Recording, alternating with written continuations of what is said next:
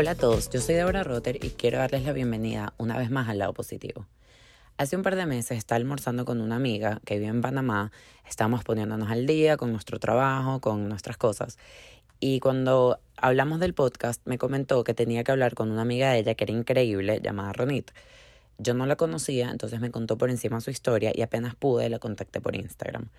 Leí sobre ella, escuché un par de charlas que ha dado que las pueden conseguir en YouTube y la verdad es que yo pensé que tenía una idea bastante clara de cómo sería nuestra conversación. Antes de seguir eh, hablando, les quiero contar un poquito sobre Ronit. Ronit Chernitsky de Mesraji nació en México y vive actualmente en Panamá con su esposo y cuatro hijos. En el 2014 sobrevivió a una sepsis, una enfermedad inmunológica que resultó con amputación cuádruple. Su vida, como se imaginarán, dio un giro totalmente inesperado y sin embargo ella se define y se siente una persona 100% feliz hoy en día. Es oradora motivacional, miembro de Bold Beauty Project y creadora de Paintability, una fundación benéfica que recauda fondos a través del arte. Cuando les digo que quedé profundamente conmovida e inspirada, creo que es minimizar el sentimiento.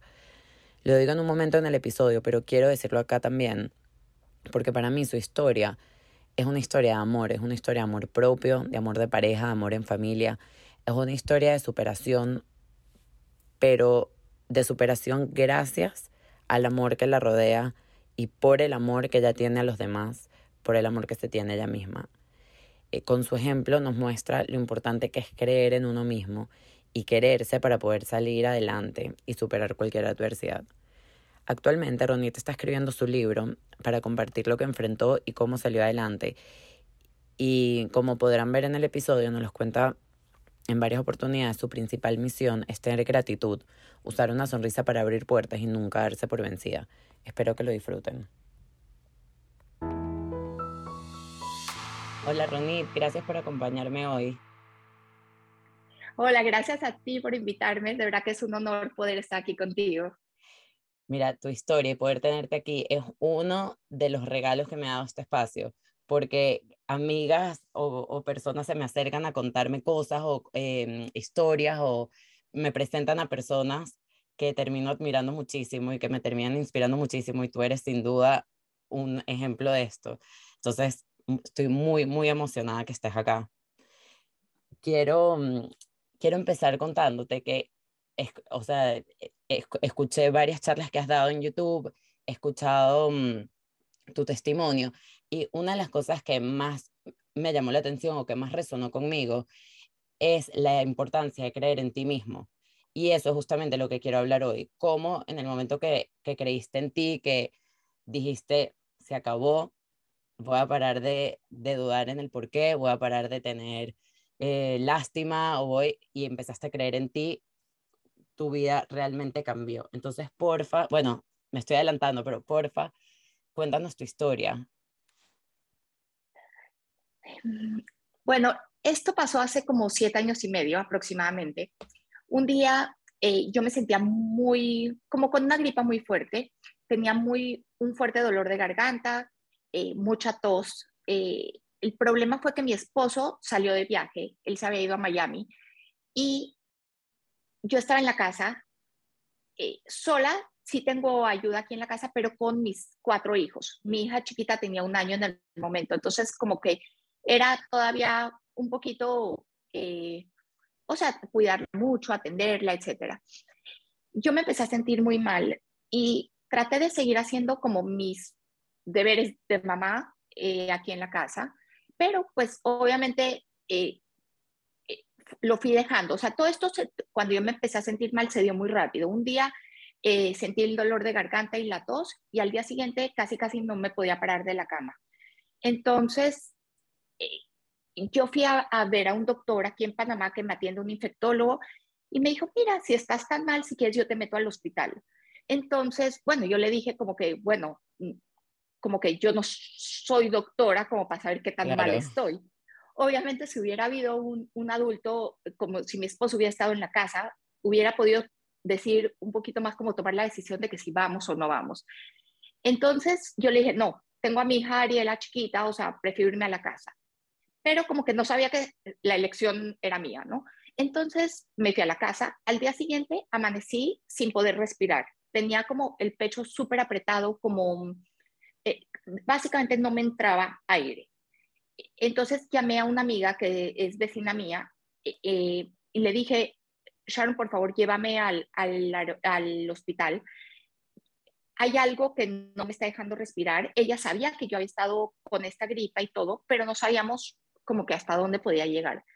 Me lleva al hospital y estando ahí me dicen, eh, Ronnie, tu examen de influenza salió positivo, es eso, vete a tu casa, descansa, no hay nada que hacer. Me fui al, a la casa, me regresé y bueno, ante los ojos de ella, que era como que digamos que la adulta responsable, eh, yo me iba a meter a mi cama a descansar porque eso es lo que dijeron los, los doctores que tenía que hacer. Yo lo último que me acuerdo es cuando ella me dejó en el carro, en la puerta de mi edificio y los últimos tres pisos que yo subí como para llegar al, al lobby. Me acuerdo haber entrado a mi casa, un poquito así como flashes, pero no me acuerdo qué pasó después. Yo asumo que yo estaba ya en un estado eh, donde mi cuerpo ya no estaba funcionando correctamente. Lo último que me acuerdo es que entré a mi casa y ahí, así, negro, no, no me acuerdo de nada. ¿Qué pasó? Mi, esta amiga le llamó a mi esposo y le dijo, mira, no vi bien a Ronit, ya la dejé en la casa, salió positivo su examen de influenza, le sacaron una radiografía, pero no salió nada, aparentemente no es nada más, eh, pero no la veo bien. Creo que es mejor que regreses para que ella no esté sola. Y eh, la, mi esposo ya venía de regreso, pero bueno, en lo que llegaba y todo, él llegó como, yo llegué del hospital como a las 12 del día, 11, 12 de la mañana, y él llegó como a las 2 de la tarde. Cuando él llegó, ya me encontró tirada en el piso, eh, con un Kleenex en la mano, dice él que ya tenía como que manchitas de sangre, como de lo que yo estaba tosiendo, y me encontró en un nivel que él solo me recogió el piso y dijo, te voy a llevar al hospital porque o sea, esto influenza nada más no es. Entonces me llevó al hospital. Yo tengo como, así como medio que flashes de ciertas escenas, pero nada así como en concreto. Eh, me llevó al hospital y ahí le dijeron, llegué y me hicieron otra radiografía porque mi oxigenación estaba muy mal. Quiere decir que exacto, o sea, real como yo sentía, no estaba recibiendo oxígeno, nada. Entonces eh, decidieron hacerme otra radiografía cuando me sale la radiografía, le dicen a él que el, mis pulmones están completamente eh, eh, infectados. ¿Qué pasa? Que cuando toman la radiografía, la, radiografía eh, hace cuenta que se ve como una foto y empiezas a ver manchas blancas. Estas manchas blancas es toda la infección. ¿Qué pasó? ¿Por qué esa radiografía salió así y en la mañana que yo fui no salió? Porque me explicaron, mientras yo estuve en el hospital en la mañana, mientras que salía el examen de influenza, me pusieron venoclisis, me pusieron suero. Eh, yo creo que yo llevaba varios días sin comer y estaba deshidratada cuando yo llegué en la mañana. Me explicaron después de mucho tiempo que cuando uno está deshidratado, esa radiografía no sale que está mal, no sale que hay nada mal. Entonces, cuando ya volví y, eh, con él y ya yo estaba hidratada, empezó a salir toda la infección. Le dijeron, mira, eh, Sami, sus pulmones están muy mal, necesitamos para poder ayudar a los pulmones entubarla eh, por unos 3, 4 días para ver cómo se va recuperando. Cuando yo llegué al hospital en la tarde, ya yo tenía, obvio, la, la influenza en la mañana y tenía neumonía, porque esa infección es, es marca neumonía. Entonces me hacen otro examen, según esto lo que me han contado, porque ahí ya yo estaba dormida, o sea, eh, como te digo, me acuerdo flashes, me acuerdo que llegó una amiga que me empezó a, empezó, yo me acuerdo de ella como con una libreta, anotando cosas. Después me enteré que era que yo le estaba dictando el antibiótico que mis hijos estaban tomando, porque ya todos en la casa estábamos Y la verdad es que las mamás somos, Dios mío. Sí, algo, mira, a mí me impresionó porque después que ella me lo contó, de puede ser después de, que serán ocho meses, un año, ella me dijo, Ronnie, tú me dictaste la cantidad y el, el, nombre del antibiótico de cada uno de tus hijos. Entonces yo decía, pero le digo, ¿cómo si yo no me acuerdo de haber llegado al hospital? y es increíble, es lo que tú dices, o sea, las mamás tenemos un, de verdad que sexto sentido que yo no sé. Entonces, bueno, a mi esposo le dijeron, la vamos a entubar y mi amiga que me llevó en la mañana estaba ahí en el hospital y dijo como que, ¿cómo entubar? O sea, la mandaron a disque reposo en su casa y ¿cómo entubar? O sea, como que se le hizo demasiado extremo, pero pues realmente si los doctores te dicen es lo necesario, pues vamos. Eh, ya yo no me acuerdo de nada. Me entubaron y estuve en el hospital en terapia intensiva 10 días. Durante estos 10 días, eh, bueno, cuando me entubaron, se dieron cuenta con otros exámenes que ya yo tenía estreptococo también. Entonces era influenza, neumonía y estreptococo. Em, ¿Qué pasó? Me, eh, me, quedé en el hospital, pero durante todo este tiempo que estuve en el hospital, mis, mis órganos se empezaron a apagar, o sea, como a, irse como apagando uno por uno.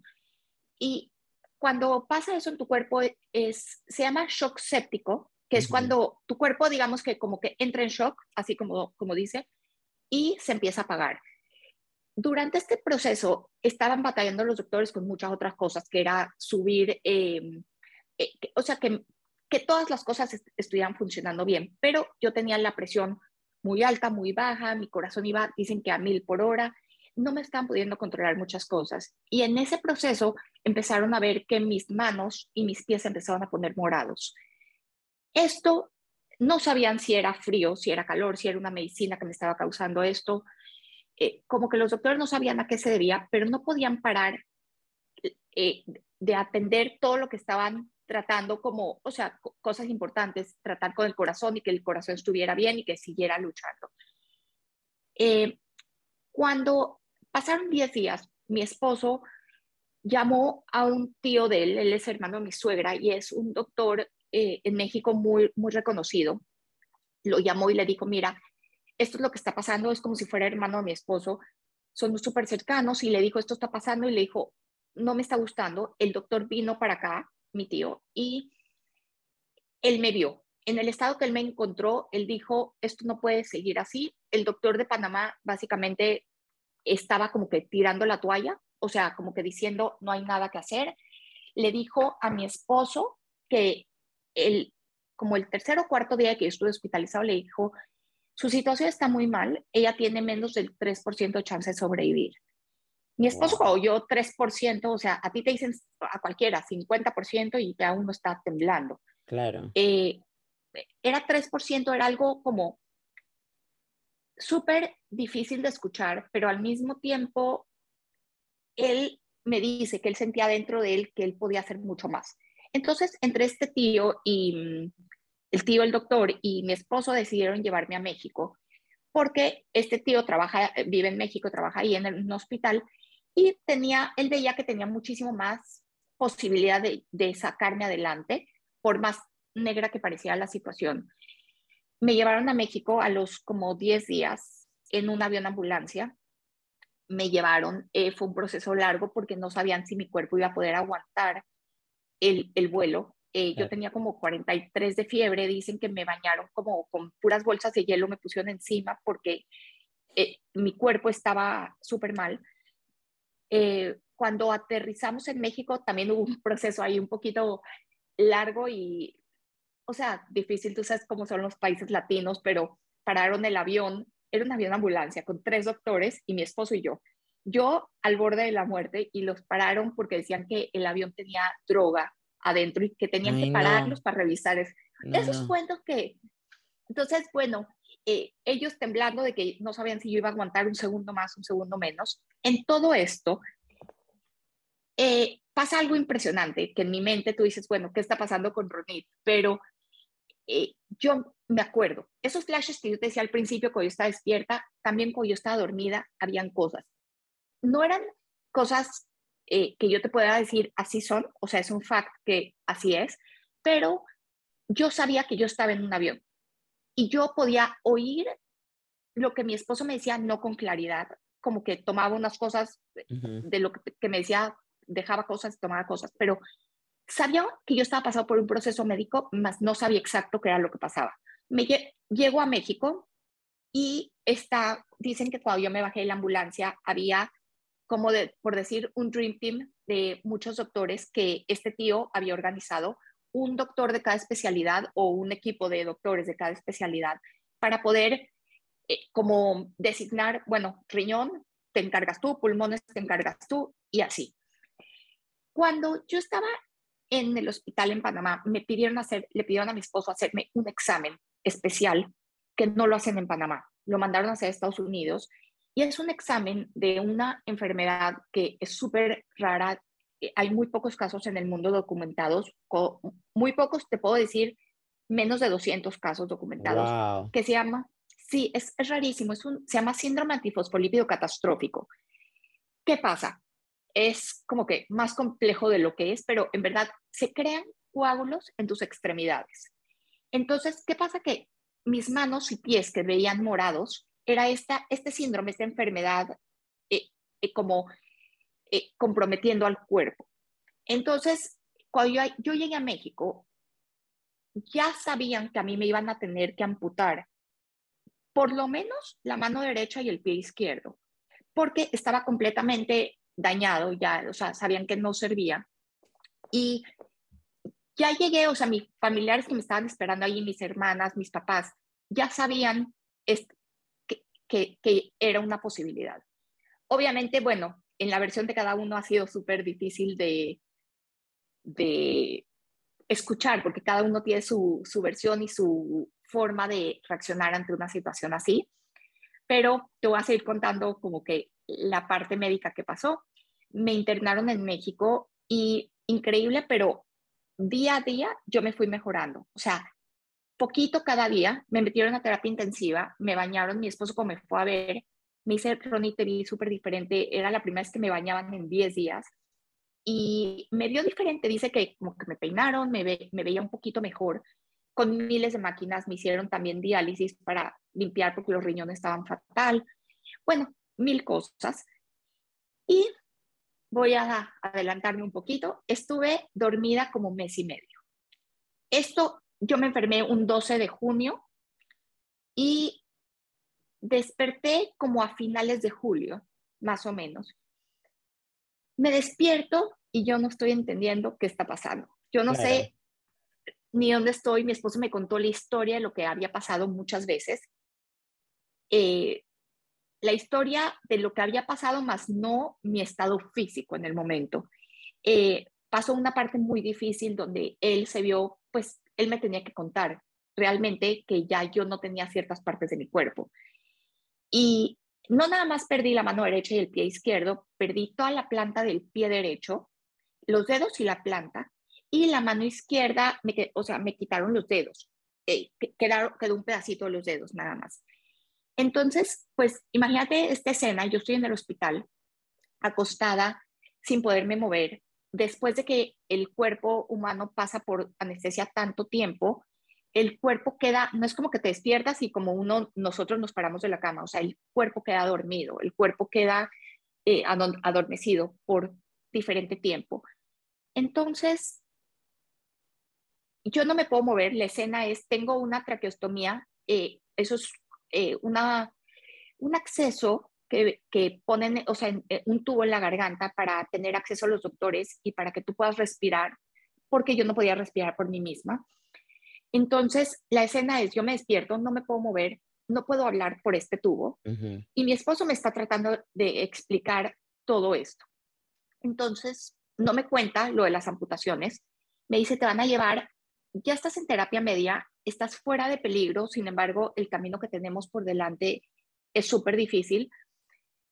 Te van a llevar a, cada dos, tres días te tienen que llevar a cirugía porque están, tu cuerpo se lastimó mucho y hay que como, como hacerle tratamiento, o sea, como limpiezas y todo. Yo en este momento, yo no sabía qué imaginarme, qué es lo que me había pasado. Por más que él me explicara, es como si mi mente gracias a Dios no estaba completamente despierta en el momento porque eso me hizo no como reaccionar a lo mejor de una forma más positiva. Eh, él me dice eso y yo sin poder hablar, eh, le hago con la boca como diciendo, no te preocupes, todo va a estar bien. De verdad no me preguntes de dónde yo tuve la entereza, la fuerza de poderle decir esto a él, porque realmente la situación era... Sí, yo le, le vi en los ojos como esa necesidad de que él me quería decir que había algo más, pero no podía. Entonces yo automáticamente, o sea, llevamos casados, ahorita son 21 años, o sea, de verdad que sí, llevábamos juntos unos 16 años y llegas a conocer a tu esposo, le estaba como que queriendo ver, le estaba entendiendo ese dolor que él sentía. Y le quería quitar un poquito de peso. Entonces le dije, no te preocupes, todo va a estar bien. Pero yo realmente creyendo, no nada más se lo dije por, por decírselo. Yo realmente, adentro de mí, yo sentí que las cosas iban a estar bien. Entonces, eh, él me dijo, eh, Ronnie, te tengo que decir algo más. Primero que nada, te quiero decir que nuestros hijos están en, en México también. Tu mamá y mi mamá los trajeron a los cuatro niños a México. Están siendo, están súper bien, están bien cuidados. Mi mamá se está encargando de ellos. Quédate tranquila por esa parte, todo está bien. Porque como mamá te levantas y lo primero que te preocupa es eso. Después me dijo, te quiero decir algo muy fuerte, pero la verdad es que tú eh, para poderte salvar tuvimos que hacer ciertas decisiones muy difíciles que afectaron tu cuerpo. Y bueno, eh, tuvimos que amputarte la mano derecha, el pie, el pie izquierdo, la planta del pie eh, derecho y los dedos de la mano izquierda. Yo siento, veo, o sea, oigo esto y digo, ¿cómo? O sea, ¿cómo uno llega de estar dormido a esto? Y bueno, realmente no sé, siento que a lo mejor por el no poderme mover, el no poder hablar, tuve mucho tiempo de pensar y hablar en mi mente. Soy una persona que me considero una persona que tengo mucha fe. No, eh, claro, creo en Dios más que nada, pero obviamente uno se ve en esa situación y uno dice, suena muy fácil decir tengo fe y todo va a estar bien, pero realmente sentirlo no es fácil. Entonces yo eh, como que adentro de mí siento, me sentí bendecida en ese momento porque dije, el no poder hablar, el no poder expresar, el no poder hacer nada al respecto, me sirvió para yo poder como hablar conmigo misma, hablar con Dios y decirle, Diosito, primero que nada, te agradezco por haberme dejado viva, por haberme dado la oportunidad de poder eh, estar con mi familia, de poder eh, como verlos crecer, seguir siendo hija, mamá, esposa, de todo. Te agradezco enormemente por esto y lo único que te pido es que me des fuerza para poder seguir luchando, para poder seguir eh, buscando, o sea, salir adelante. encarando la situación. Exacto. Entonces, la verdad es que la situación en ese momento, digamos que físicamente no es que yo tenía muchos dolores, no, mi cuerpo estaba dormido, entonces como que no te puedo decir, ay, me dolió horrible la mano. No, la parte de los dolores estaba controlada. Eso también me ayudó para yo poder tener un poquito de claridad. Pasaron los días. Eh, como te dije, me siguieron llevando a cirugía. Después eh, de varios días tuve otra cirugía muy fuerte porque me explicaron que para el día de mañana, en un futuro, poder tener una prótesis para la pierna, necesitaban llegar a cierto nivel estándar de eh, de, largo de la pierna. Entonces tuvieron que, tenían que amputarme un pedacito más de, de, la pierna, porque automáticamente mi esposo dijo, salven lo más que puedan. Esa es la mente de cómo uno reacciona, ¿correcto? Pero médicamente, pues hay otras situaciones. Entonces, esta amputación me la hicieron después. Fue una amputación de 9, 10 horas, una locura de amputación. Me vuelven a llevar, ya yo estaba en terapia media, que es donde estaba yo eh, con mi esposo, podía entrar o mi mamá o mi papá, dos personas a la vez me llevan otra vez a terapia intensiva, me dejan ahí 36 horas y, o sea, imagínate que en terapia intensiva toda la gente está durmiendo. Yo estaba despierta, viendo el techo literal porque no podía hacer otra cosa. No puedo llamar un botón como lo que te dan en el hospital de que, bueno, llama si necesitas ayuda. Nada, nada, nada. Eh, mi esposo me había puesto una, una enfermera privada que estaba conmigo, pero en terapia intensiva no dejan estar a nadie. Entonces, o sea, pasaron muchas situaciones chiquitas que tú decías, bueno. Yo te voy a decir algo. Yo, o sea, sé que en lo macro esto es un detalle, pero de verdad es para volverse loco. O sea, es para que si no controlas demasiado tu mente en ese momento, puede ser un gran enemigo. Totalmente. Y es que es lo que te dicen, como que todo está en la mente, tú tienes el poder de todo lo que pasa. O sea, sí, no, o sea, sí, yo, sabes que así es, pero ¿realmente puedes hacerlo? Es muy difícil. Muy difícil. Entonces, sí, entonces como que yo estaba en terapia intensiva y yo decía, Dios mío, por favor, regrésenme a mi cuarto, yo necesito ver a mi esposo, necesito poder tener un poquito de vida. ¿Qué pasa? Ah, yo sentía que sí, yo había vuelto a nacer, tuve una segunda oportunidad de vida, pero necesitaba yo rodearme de, a lo mejor, de una persona como mi hermana que me traía, entraba a mi cuarto y nada más con verle la cara ya era, me abría las cortinas y podía estar diluviando afuera y ella me decía, pero mira el día, qué bonito.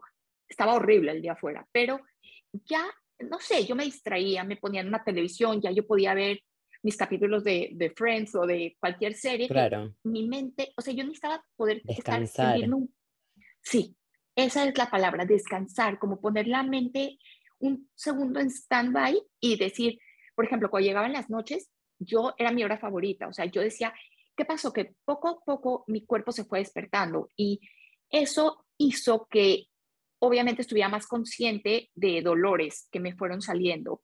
Y llegó un momento de donde estaba tan difícil la parte física que yo decía, Dios mío, por favor, que llegue la noche y que me den algo para dormir porque yo no veo que yo voy a, poder aguantar más. Los días eran eternos. Yo aprendí a vivir no di que, día por día, sino minuto tras minuto, porque todo era tan difícil que era, yo no podía pensar en el futuro, yo tenía que enfocarme en el presente y maybe en el siguiente minuto, no en no podían más allá. Cuando a mí me dijeron, necesitas una operación para, tu, para poder usar prótesis, créeme que lo último que tenía en mi cabeza era una prótesis. O sea, ahí estaba luchando para sobrevivir, no para, para pensar en el futuro, pero obvio los doctores pues van más allá. Entonces, bueno, estuve en el hospital, en verdad fueron tres meses, hubo un día súper emotivo donde eh, fue la primera vez que mis hijos me vinieron a visitar y fue, a mí me temblaba el corazón, yo sentía que el corazón se me quería salir del pecho de esa alegría de poder ver a mis hijos otra vez después de dos meses de, básicamente no verlos. Eh, mi esposo fue un apoyo súper, súper, súper determinante e importante en toda mi rehabilitación.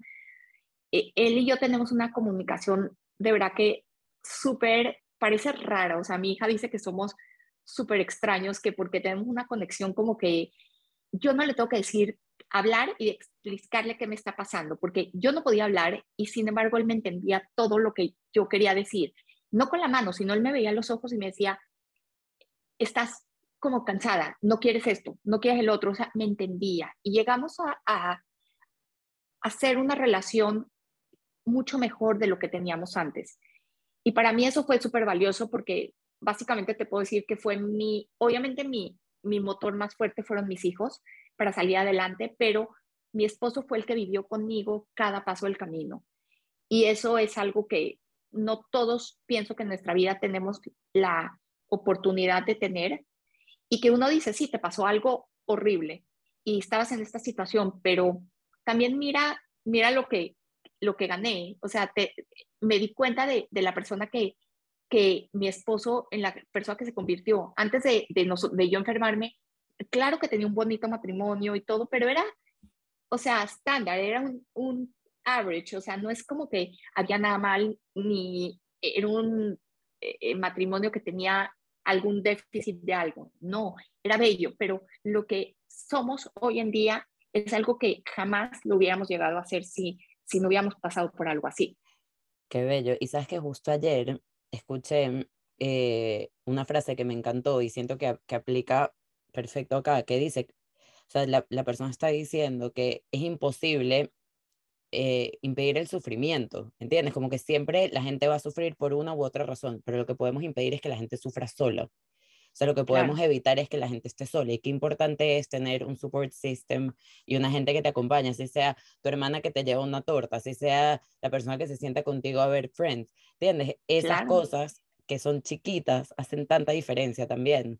Y me parece súper lindo como lo cuentas y me parece, o sea, me parece que ese agradecimiento además es vital. Sí, 100%. O sea, sí te puedo decir que, bueno, obviamente el yo tener mi fe y que, que fue fe trabajada en el momento, o sea, obvio, al principio fue natural, salió instantáneo el decir, Diosito, gracias por, por estar acá, pero después fue trabajado muchas cosas, en, mi, mi, dedicación y todo, pero digamos que la dedicación de él en todo momento para que yo llegara a estar bien eh, fue algo tan valioso porque a mí me dicen, no, Ronit, eres, es que, wow, tu historia y wow, cómo saliste adelante. Nada de wow, o sea, todos sacrificamos tanto. Mi historia no nada más es mía, es de mi esposo, es de mis hijos. Y, por ejemplo, mi suegra, ella dejó a su esposo y a, o sea, toda su casa para poder ir a México para atender a mis hijos.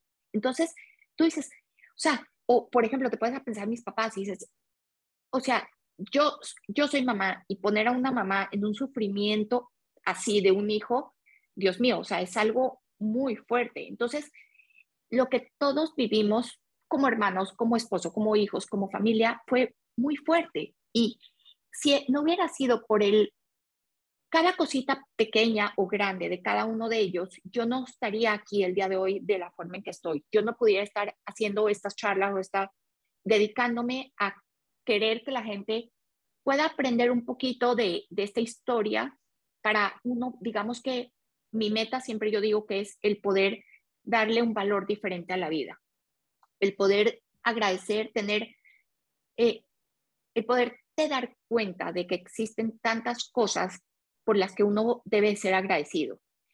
O sea, por ejemplo, tú no te imaginas lo que es, o sea, me puedo, me voy a saltar un poquito en la historia. Bueno, yo, ok, estuve en el hospital tres meses, salí del hospital y tuve en México una vida de puro fisioterapia, y doctores. Básicamente la vida en México de Ronit era fisioterapia ahorita, fisioterapia en una hora, fisioterapia acá, doctor acá, doctor allá.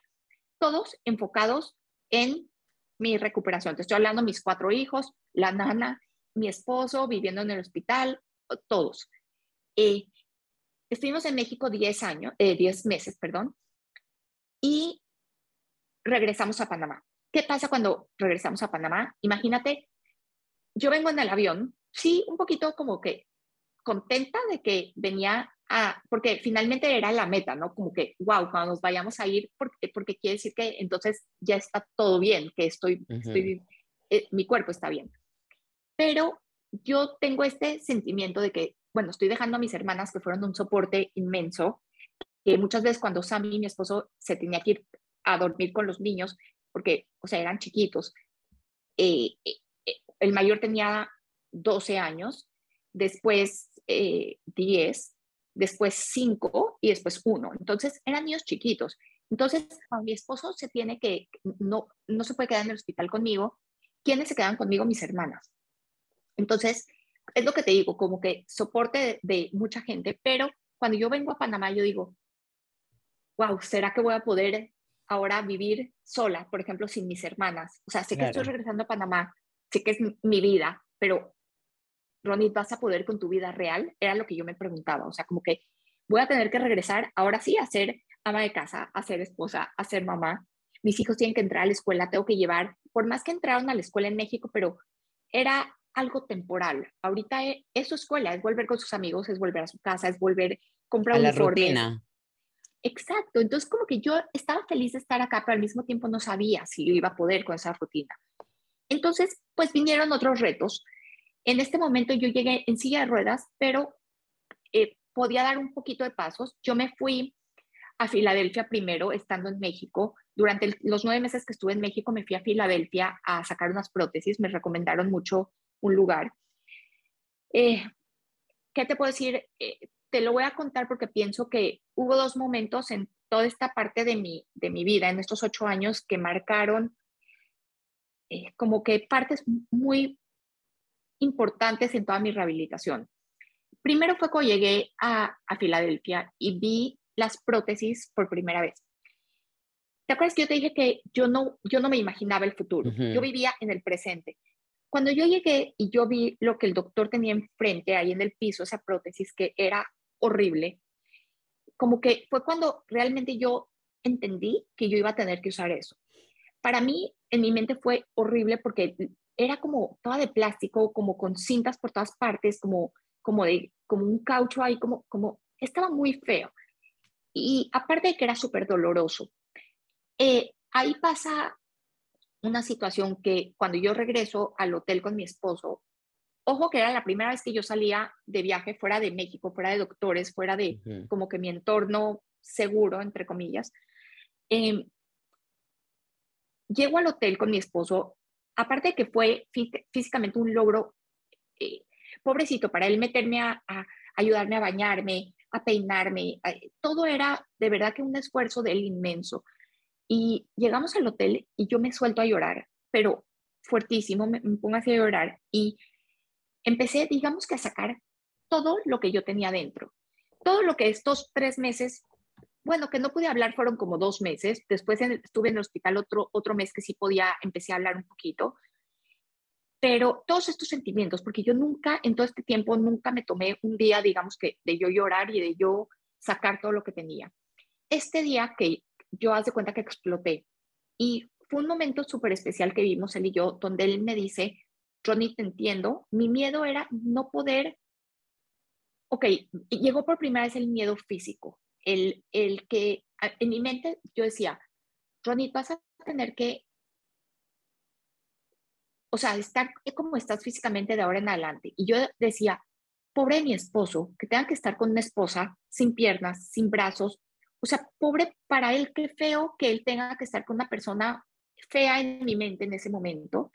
Una persona que, pues, ahora que nos reímos un poco del tema, le digo una persona partida, una persona que no estaba completa. Sí, es chistoso, pero hemos aprendido a ver las cosas desde un punto de vista, la verdad que chistoso, porque tú sabes, cuando pasa el tiempo y uno lo ve después, ya está risa te da, pero ese momento fue muy fuerte y yo le decía, es que no es justo que tú tengas que vivir con una persona así. Y él me dijo, Ronnie, déjame demostrarte que para mí no es un sufrimiento. Déjame mostrarte cómo mis ojos te ven. Yo no te veo fea, yo no te veo partida, yo no te veo que te falta nada, yo te veo entera. Gracias a Dios tu mente y tu corazón siguen siendo tú. Entonces déjame demostrarte. Y bueno, pasamos esta mm, escena donde eh, realmente él me dice, en pocas palabras, mis manos serán tus manos y eh, no, no es que vas a necesitar. Obviamente sé que te va a hacer falta, te entiendo el sufrimiento que estás pasando, pero déjame demostrarte que yo voy a estar para ti en todos los sentidos.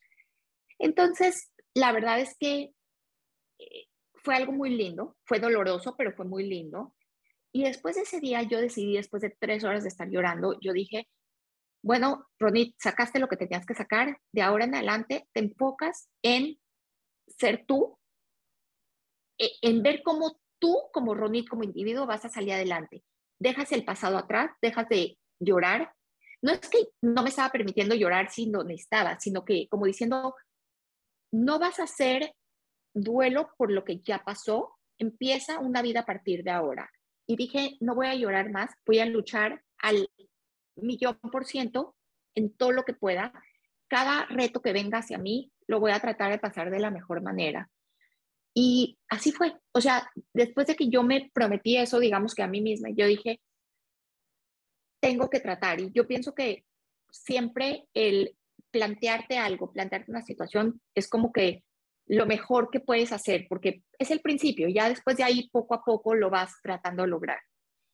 Y bueno, llegué a México con caminando un poquito más o menos, después fuimos a otro protecista porque no me fue nada bien, era muy doloroso en México y tampoco me fue bien, llegué a otro protecista con el que, con él, eh, este, era una protecista que me hizo caminar un poquito. Entonces llegué en ese estado a Panamá, en silla de ruedas, pero pudiendo caminar unos pasitos. Cada mes íbamos a México porque tenía yo muchas operaciones. Fue difícil tomar otra vez las riendas de la casa pero en verdad tenía mucho apoyo de todos. Mis hijos, eh, es algo maravilloso la mente de los niños, porque la forma en que, como ellos ven las cosas es tan simple y a veces los adultos nos, como, eh, no, nos preguntamos. Sí, como que decimos, o sea, yo pensaba, ¿y qué tal si en la escuela a los niños los bulean por, eh, les hacen bullying por, porque tienen una mamá en silla de ruedas o una mamá que no tiene piernas o cosas así. Y en verdad uno se pone a pensar cosas que ni siquiera han pasado, que ni siquiera fue lo que, que, pasó después. ellos entraron a la escuela y tuvieron una como, retomaron su vida como si no se hubieran ido. Pero ¿qué pasa? Estas personitas eh, crecieron, o sea, estas personas fueron, maduraron, tuvieron que vivir algo muy fuerte en su vida donde les enseñó mucho y ellos llegaron con otra madurez y otra perspectiva de vida completamente. Les fue súper bien en la escuela, yo llevé a mi hija eh, por primera vez, eh, era chiquitita, entonces la mochila era más grande que ella, era súper, súper cute eh, cómo ellos se fueron adaptando a la vida igual. Llegó un momento en que yo hacía de comer y yo tenía las manos vendadas, porque bueno, así es el proceso de la recuperación de todo, pero yo les servía la comida en la mesa entonces, para ellos la rutina, digamos que fue normal, o sea, la casa estaba en su normalidad en lo que cabe. Yo viajaba todos los meses con mi esposo para cirugías o diferentes situaciones porque médicamente había que, seguir. Pero bueno, fue pasando el tiempo. Me voy a adelantar un poco un año, que, que estuvimos un año desde que llegamos a Panamá. Y de repente, un día me levanto yo y haz de cuenta que yo me sentía diferente. O sea, e, ese día yo me desperté en la mañana y dije, wow, como si el día de hoy decidí aceptar mi cuerpo. ¿Qué pasa? Todo el tiempo de antes, desde que yo estaba en el hospital o desde que salí del hospital hasta ese año después, yo tuve que pasar por diferentes etapas. ¿Qué pasó? Primero tuve que hacer el, el duelo por las partes de mi cuerpo que yo perdí. Después viene el miedo de cuando vas a salir a la calle y cómo vas a enfrentar esas miradas de la gente o cómo vas a reaccionar ante diferentes situaciones. Esas son cosas que aprendí en el camino, que no fueron fáciles. Digamos que al principio a lo mejor yo sentía demasiado feo cuando la persona en vez de verme a mí, eh, cuando te ven en una silla de ruedas, eh, el tabú de la persona como que quiere ver qué fue lo que te pasó, quieren ver si, qué no tienes. Y a mí no me gustaba esa parte de que, que no tiene Ronit, sino que yo traté de enfocar mi vida en qué sí tengo. Y traté de poner las cosas en una balanza y decir, ¿qué vale más? ¿Todo lo que perdí o todo lo que tengo? Todo lo que sí tengo, todo lo que puedo hacer ahora con mi vida, lo que puedo pensar, lo que puedo sentir, lo que puedo lograr con, con todo. Y para mí eso le dio más fuerza. Entonces, por eso digo que puse las cosas en la balanza, fui aprendiendo en el camino sí, tuve muchos Perdón que te interrumpa, te puedo preguntar. Y en todo esto, o sea, todas estas cosas que las aprendiste, las aprendiste gracias a, a terapia, eh, o sea, tu mente. Sí, fue mi mente, fue, fui trabajándolo conmigo misma. Sí fui a terapia en México cuando estaba en el hospital con un psiquiatra en el hospital, porque bueno, la situación estaba súper difícil con la traqueostomía, que no podía respirar, sentía que me estaba ahogando en ese momento, pero después me fui a México, el medio de alta me dijo, Rodi, pienso que estás bien ubicada y vas a poder estar bien, pero yo fui trabajando todo esto. Yo creo que al sentir tanto apoyo de, mi esposo, de mi suegra, de mis hijos, eh, me dieron la fuerza para poder seguir luchando para salir adelante. Entonces, eh, la verdad es que lo trabajé yo, o sea, yo dije, bueno, Rodi, ahorita, eh, por un día una persona llegó y me, me pasó una situación que vino se me acerca y se pone como en la silla de ruedas al lado de mí y me dice, o sea, pobrecita, me dice, pero pobrecita de ti, pobrecita de tus, pobrecita de tus hijos, qué horribles situaciones han tenido que vivir. Y yo me volteé y dije, o sea, ¿cómo una persona puede tener tanta... Sí, entonces como que esas cosas, yo dije, en vez de ofenderme, tengo que aprender de ellas y entender que en este mundo hay muchos tipos de personas eh, no a todo mundo le vas a parecer bien o le vas a parecer, vas a poder dar la imagen que tú quieres dar, pero yo me tenía que enfocar en mí misma, tenía que ir creciendo internamente y yo eh, trataba de aprender de diferentes situaciones eh, donde a lo mejor para la gente, hoy en día mis amigas me dicen, tengo un grupo muy bueno de amigas que me dicen, es que Ronnie, tú tienes la culpa de que nosotros no te vemos como una persona discapacitada. Y yo les digo, ¿cómo así que yo tengo la culpa? Me dicen, sí, porque me dice, tú lo haces ver fácil. Pero para yo poderlo ver fácil es algo que ya yo previamente trabajé, es algo que ya yo antes traté de, traté de como de manejar de una forma positiva. Entonces sí fue mucha como introspección, mucho trabajar conmigo misma, mucho eh, por ejemplo, ¿no sabes lo que significó para mí la primera vez que yo me paré en mi silla y di unos pasos? Eh, yo sé que ante los ojos de los que me vieron en ese momento dicen, wow, Ronnie pudo volver a caminar, pero ¿qué hubo detrás de eso? Horas y horas y horas de terapia, de Ronnie, maneja tu mente y proponte que sí vas a poder. Entonces, eso hubo en todas las situaciones. Claro. Eh, te digo que... O sea, yo... Te digo que, o sea, mira, cuando empezamos a grabar yo tenía una idea de lo que iba a sentir y lo que iba a pensar mientras escuchaba tu historia y te digo que ha superado todo tipo de expectativas porque me parece que es una historia de amor, ¿entiendes? De amor propio, de amor de pareja, de amor de madre, espectacular. Me parece que es una lección para todos de cómo tenemos que, que querernos para poder querer y ayudar a los demás no, o sea, no, no sé qué más decirte, te lo, te lo juro que estoy sumamente, em, como se me fue la palabra, estoy conmovida, ¿entiendes? y, y, me, y me, o sea, me da risa que me dices que tus, que tus amigas te dicen que no te ven eh, discapacitada, es que creo que tú no te ves discapacitada ya. ¿Entiendes? y yo te veo en tu Instagram que estás esquiando y te veo que ayudas a tu hija a hacer la estrella y que haces cupcakes y que, o sea, y estoy segura que todos los días hay retos, ¿entiendes? Pero que tú, o sea, que tú puedas contarle la manera que lo cuentas, yo sé que no es fácil, ¿entiendes? Y yo, y en, verdad te admiro, te lo juro que te admiro profundamente porque tienes una mente muy fuerte y yo sé que, o sea, con cosas incluso chiquitas, la gente dice como que, ay, no entiendo cómo puedes, yo no pudiera, pero cuando está, o sea, muchas veces está en la situación y no te queda de otra, ¿entiendes? Es tipo, o puedes o puedes y que tú Una vez yo leí una cosa, sí, perdón, una vez yo leí una cosa así que decía como, eh, nunca sabes, tú no sabes qué tan fuerte eres hasta que ser fuerte es la única solución, o sea, la única salida para esto. Y realmente es así, realmente yo lo, lo viví así. Exacto. Me acuerdo que pasé por un momento que, que te está diciendo que es, fue como el segundo, el primero cuando vi en Filadelfia y lloré y saqué todo esto y me di cuenta que era una etapa nueva con mi esposo. Eh, la verdad, una etapa difícil, pero muy bonita. Y después, cuando después de un año estoy en Panamá y me levanto un día y digo, wow, el día de hoy decidí aceptar mi cuerpo. No es que antes no lo aceptara, aceptaba la situación, más aceptar tu cuerpo no es lo mismo. Y ese día decidí salir de la casa, pero libremente. Haz de cuenta que me quité un peso encima. Y el día que yo decidí eh, como, como decir, Ronit, ese eres tú y qué vas a hacer ahora con tu cuerpo, con tu cara, con tu historia, con todo. Vi un, como una visión de mi vida diferente. O sea, es como si se me abrió un capítulo de mi vida que yo no sabía que tenía.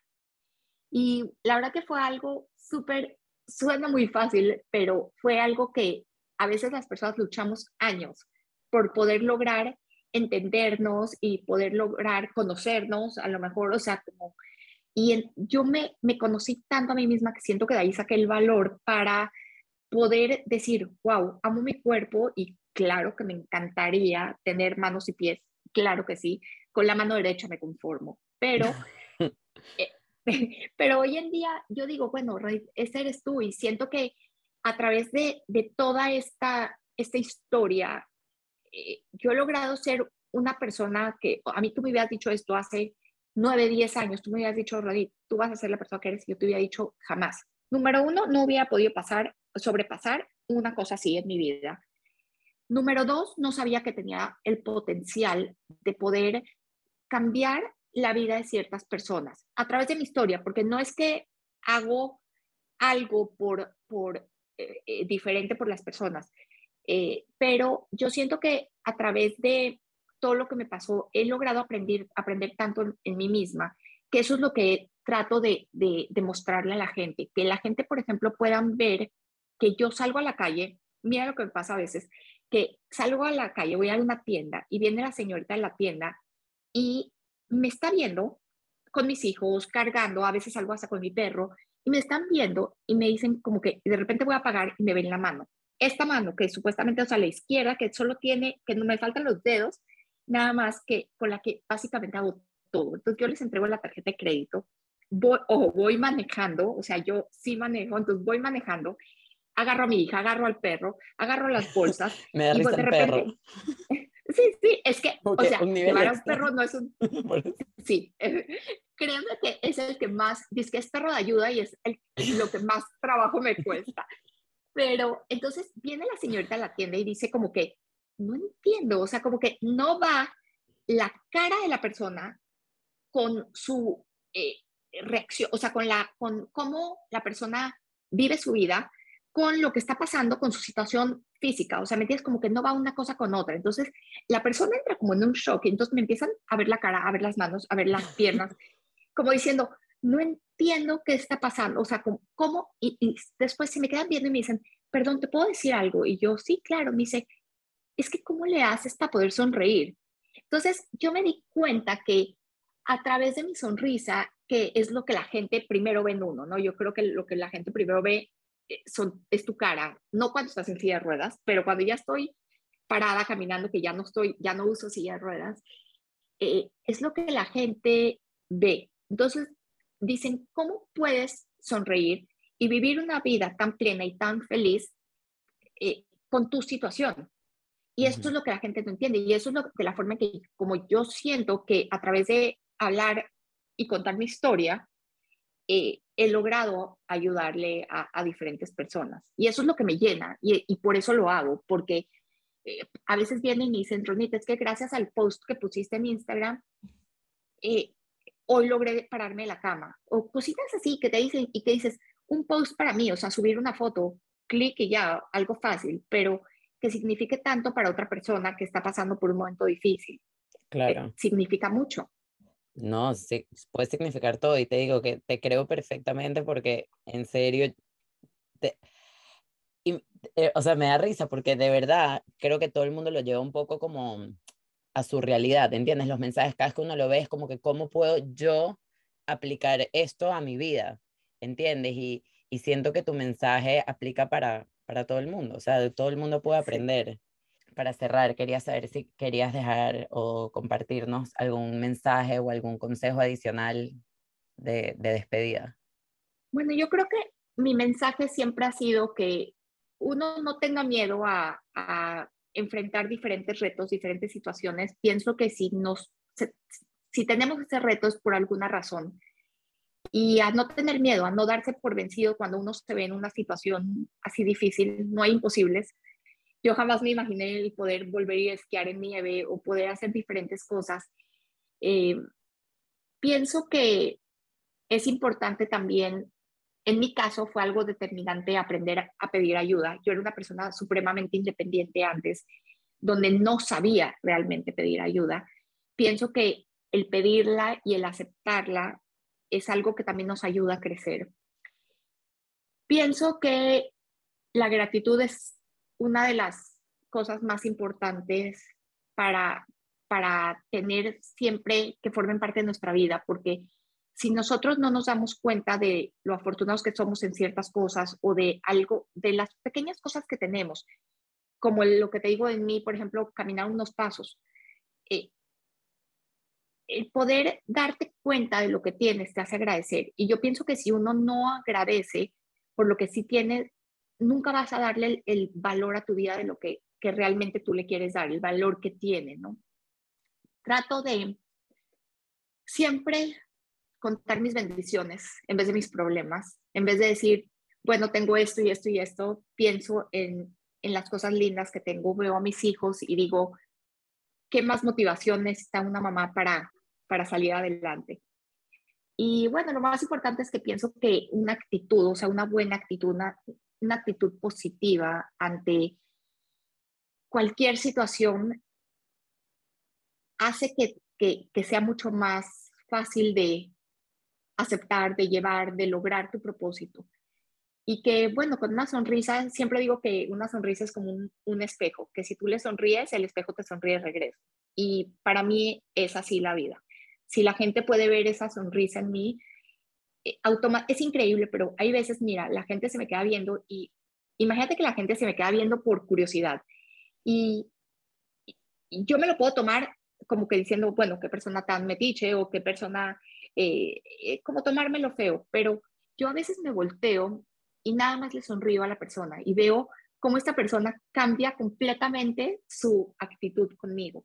Entonces, imagínate lo que una sonrisa puede hacer. Entonces, para mí ha sido como que mi herramienta más fuerte en todo este proceso, más valiosa y que nada más le pido a Diosito que me la deje de por vida en mí, que me dé esa fuerza para seguir luchando, porque cada día es un reto nuevo, no porque ya pasaron siete años y medio, quiere decir que eh, es más fácil. Todos los días hay muchos retos, pero de verdad que si me pongo a contar las cosas, eh, que aunque sean retos que logro y, me pongo a ver para atrás nada más para decir, bueno, mira qué tan lejos has llegado, me da fuerza para seguir. Y de verdad que vivo una vida feliz, eso sí les aconsejaría a todo el mundo que vivan su vida con felicidad auténtica, con una felicidad real del corazón, no por lo que uno tiene o deja de tener, sino realmente vivir cada momento y ser felices. Bueno, demasiadas gracias. En serio, muy, muy agradecida, muy inspirada. Mil gracias. Un placer, de verdad, de verdad que me, me alegra mucho estar aquí contigo y contarte esta pequeña historia.